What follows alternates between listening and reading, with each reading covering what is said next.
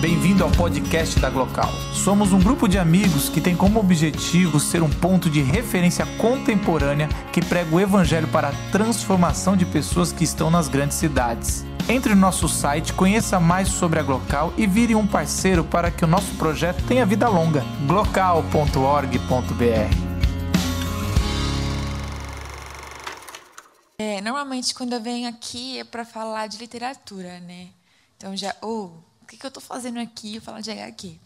Mas quando eu li Maus, que é a obra que a gente vai discutir hoje, é, eu mudei o meu jeito de ler histórias em quadrinhos que eu confesso, eu era aquela leitura assim que pensava, ah, histórias de quadrinhos é para eu me divertir, né? Quando eu não, não quero pensar muito, eu vou ler HQ. E não foi isso que aconteceu quando eu li Maus. E aí, como o nosso colega disse que o TCC dele de história foi sobre literatura do Holocausto, né?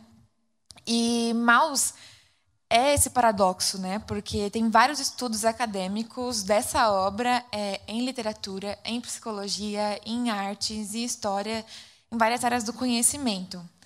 E é emblemático também essa obra porque em 1992 ela ganhou um prêmio muito importante, que é o Prêmio Putney, que é dado pela Universidade de Colômbia. Então são vários acadêmicos que avaliam as obras e esse prêmio tem 21 categorias.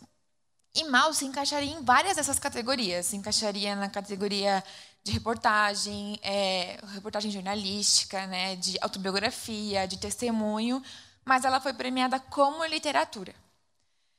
E nunca na história desse prêmio uma HQ ganhou, nem antes e nem depois de Maus. Maus é a única obra que ganhou esse prêmio na categoria literatura sendo HQ.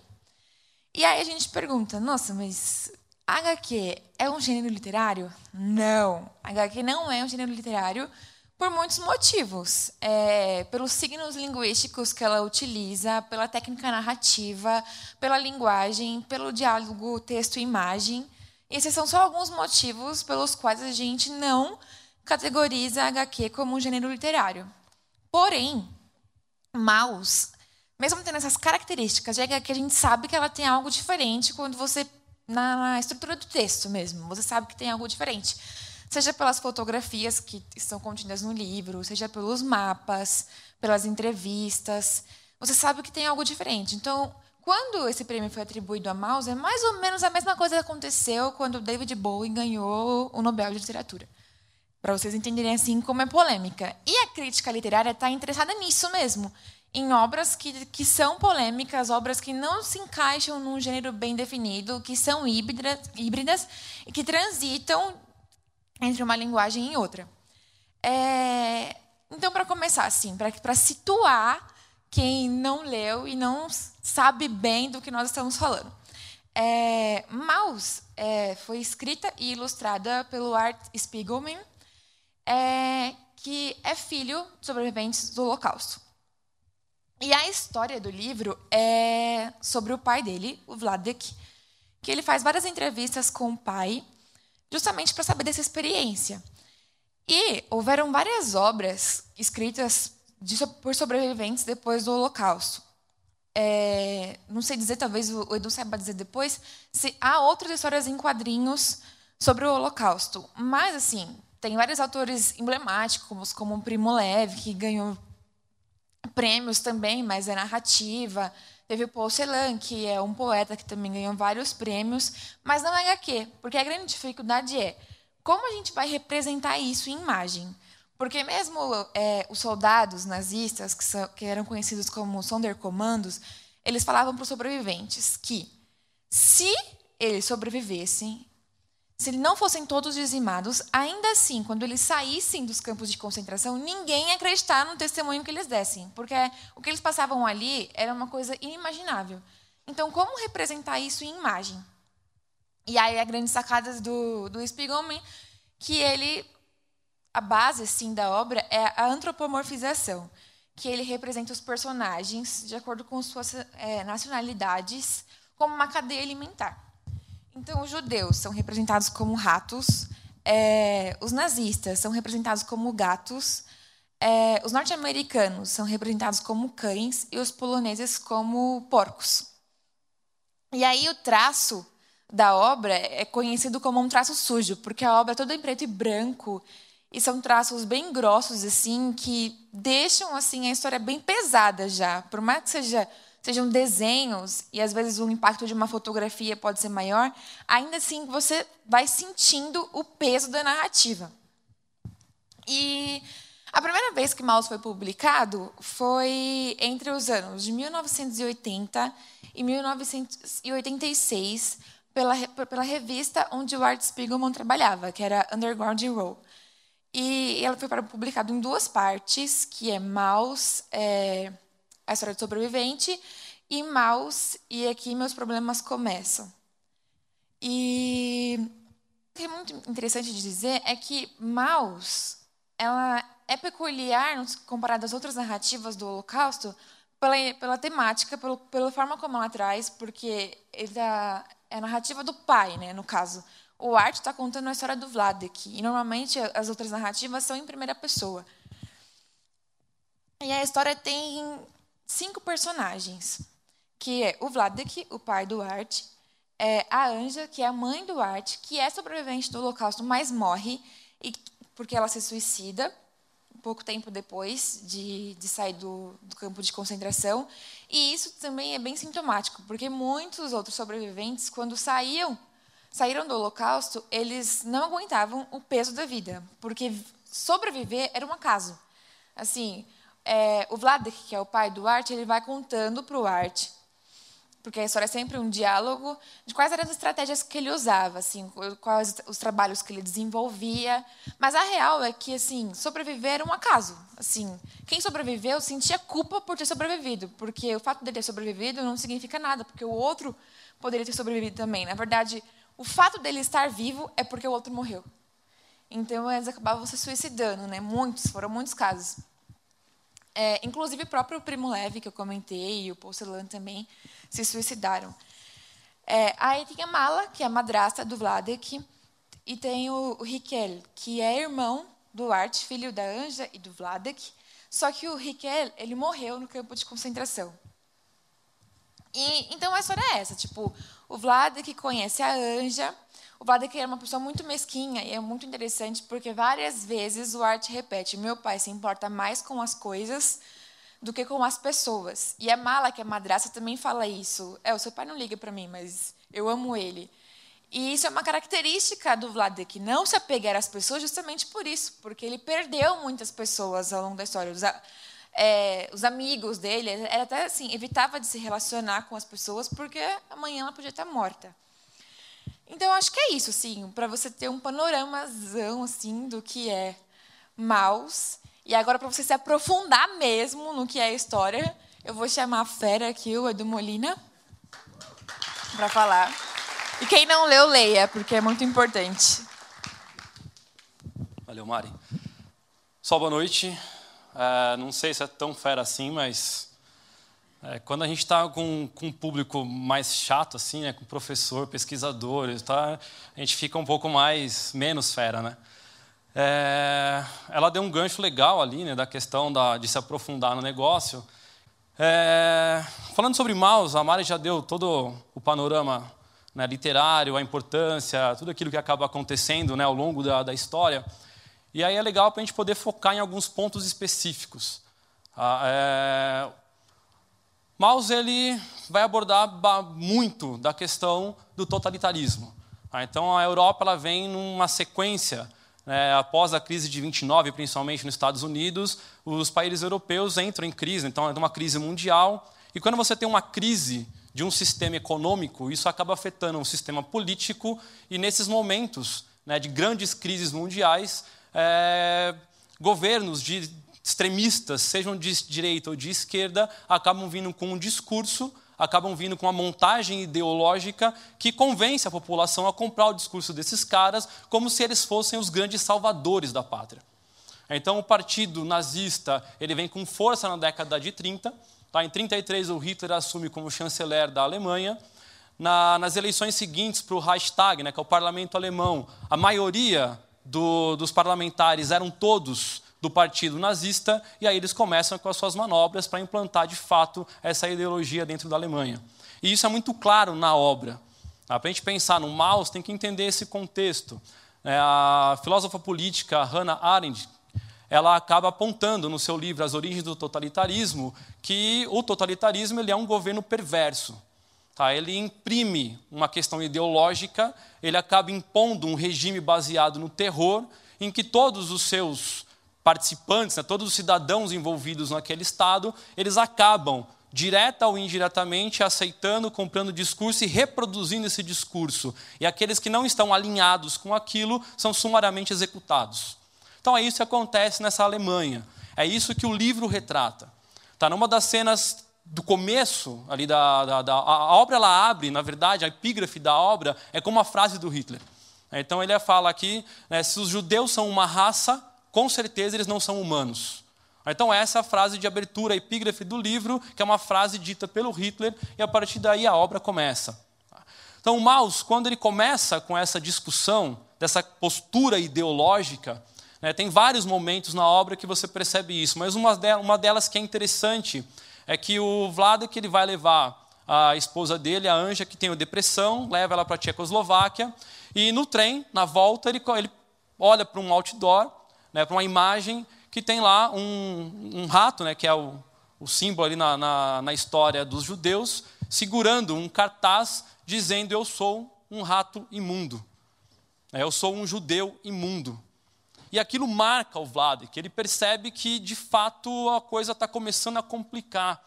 E aí, ao longo de toda a obra, o quadrinho, ele, ao mesmo tempo que ele é, entre aspas, poluído visualmente, né, e, é uma, e é uma coisa intencional do Art Spiegelman, que você fique incomodado com a leitura do quadrinho, porque ele quer que você se incomode com aquilo que ele está discutindo.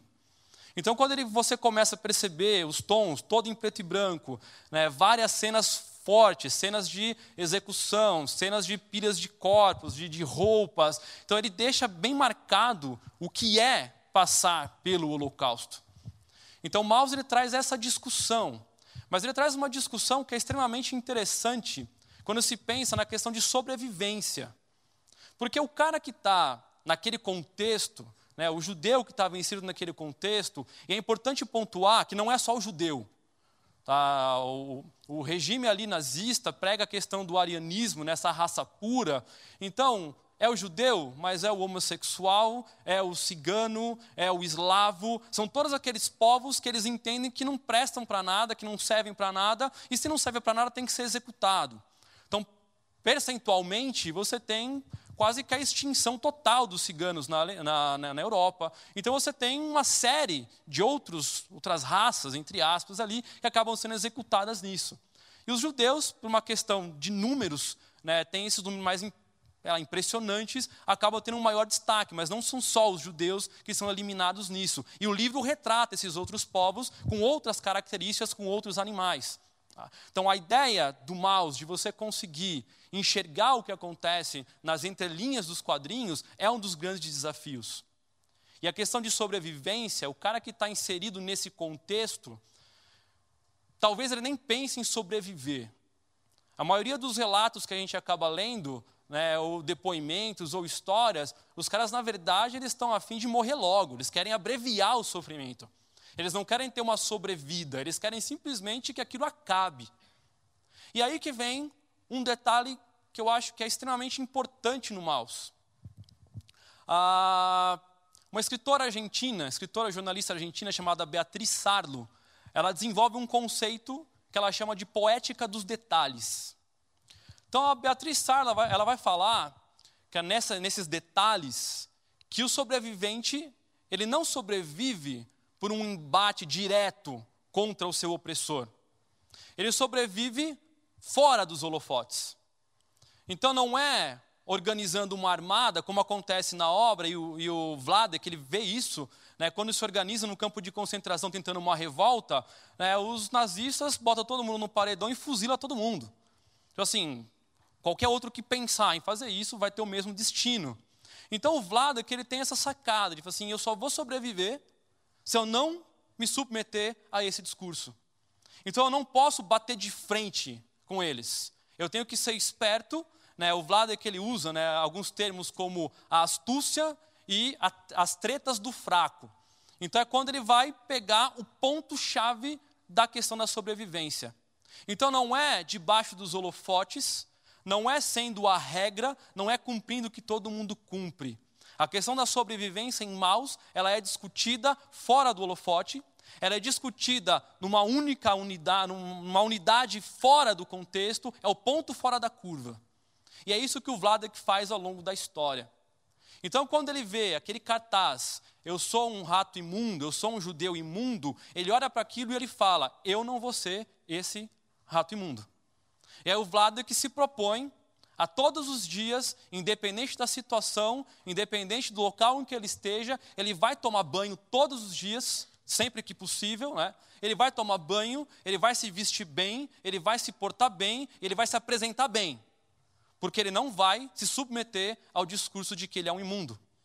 E quando ele percebe que não se submetendo a esse discurso, ele não fica doente, ele não pega piolho, ele não é destratado, ele, o doente fatalmente morreria. Então, se o cara não serve para trabalhar no campo de concentração, mata o cara e resolve o problema.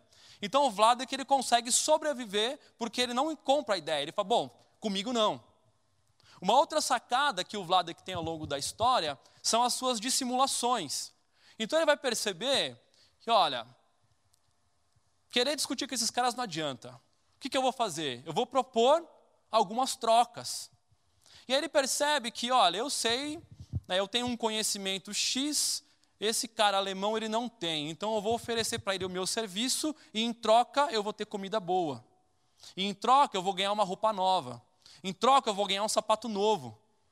Porque o nazista não está preocupado né, se a roupa vai servir, se o sapato vai servir, dá qualquer coisa, o cara chega lá na pilha, pega o que serve, serviu, serviu, cara. Se não serviu, está menor, tá, problema seu.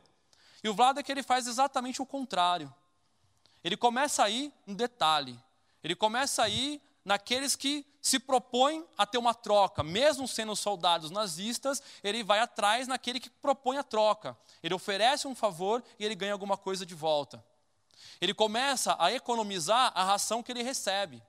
E ele percebe que, enquanto as pessoas reclamam da ração e não comem a ração, ele se liga que se eu comer, eu sobrevivo. E eu vou mostrar para eles que não importa a comida que eles me derem, eu como. E aí ele começa a comer e começa a fracionar a ração e ele junta. Às vezes ele passa fome durante um dia, ele junta a parte boa da ração e quando ele tem uma quantidade expressiva, ele leva e troca por um alimento melhor. Então ele começa a ir nos mínimos detalhes e é isso que a Beatriz Sardo ela fala da poética dos detalhes. Ele vai no detalhe, no mínimo, naquilo que ninguém espera, e é aí que ele se mostra o sobrevivente. E é aí que ele passa pelo holocausto. E essa marca carrega o Vladek para o resto da vida. O discurso que ele tem, mesmo pós-holocausto, é um discurso que se liga nos mínimos detalhes nas próprias narrativas que ele tem, nos diálogos que ele tem com arte, nos diálogos, no conflito familiar que ele tem com a esposa, nos vários conflitos que envolvem a vida dele, ele acaba carregando várias dessas marcas. A proposta do que o mouse acaba trazendo, daquilo que a gente pode pensar nos dias de hoje, é justamente como sobreviver em meio a um sistema que a gente vive.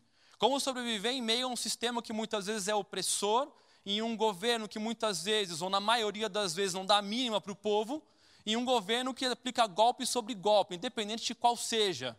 Como eu sobrevivo? Como é a minha postura de sobrevivência em meio a tudo isso? E aí vocês reparem o seguinte: é, né, eu sou professor, né, tem outro professor aqui também, eles devem ter outros. O aluno, muitas vezes, ele, você tem seis aulas. O mesmo aluno vai no banheiro em seis aulas. Toda hora ele sai da sala. Poética do detalhe. Eu não aguento esse sistema educacional, que eu sou obrigado a vir para a escola, que eu estudo tudo o que eu não quero, eu não suporto isso, eu não vejo a hora de acabar com a escola. O que, que ele faz para sobreviver? Ele sai toda hora. O cara no trabalho que desce para fumar de hora em hora. E o que não fuma desce junto. Não é? Por quê? Porque se esse cara vai trabalhar menos, eu também vou. Ah, se o chefe não reclamar dele, não vai reclamar de mim. Se você começar a analisar a sua postura do dia a dia, você se, você se apega aos detalhes para sobreviver a um sistema perverso, que, mesmo não sendo um sistema totalitário, ele é perverso e ele oprime. E é isso que nós passamos no Brasil cotidianamente.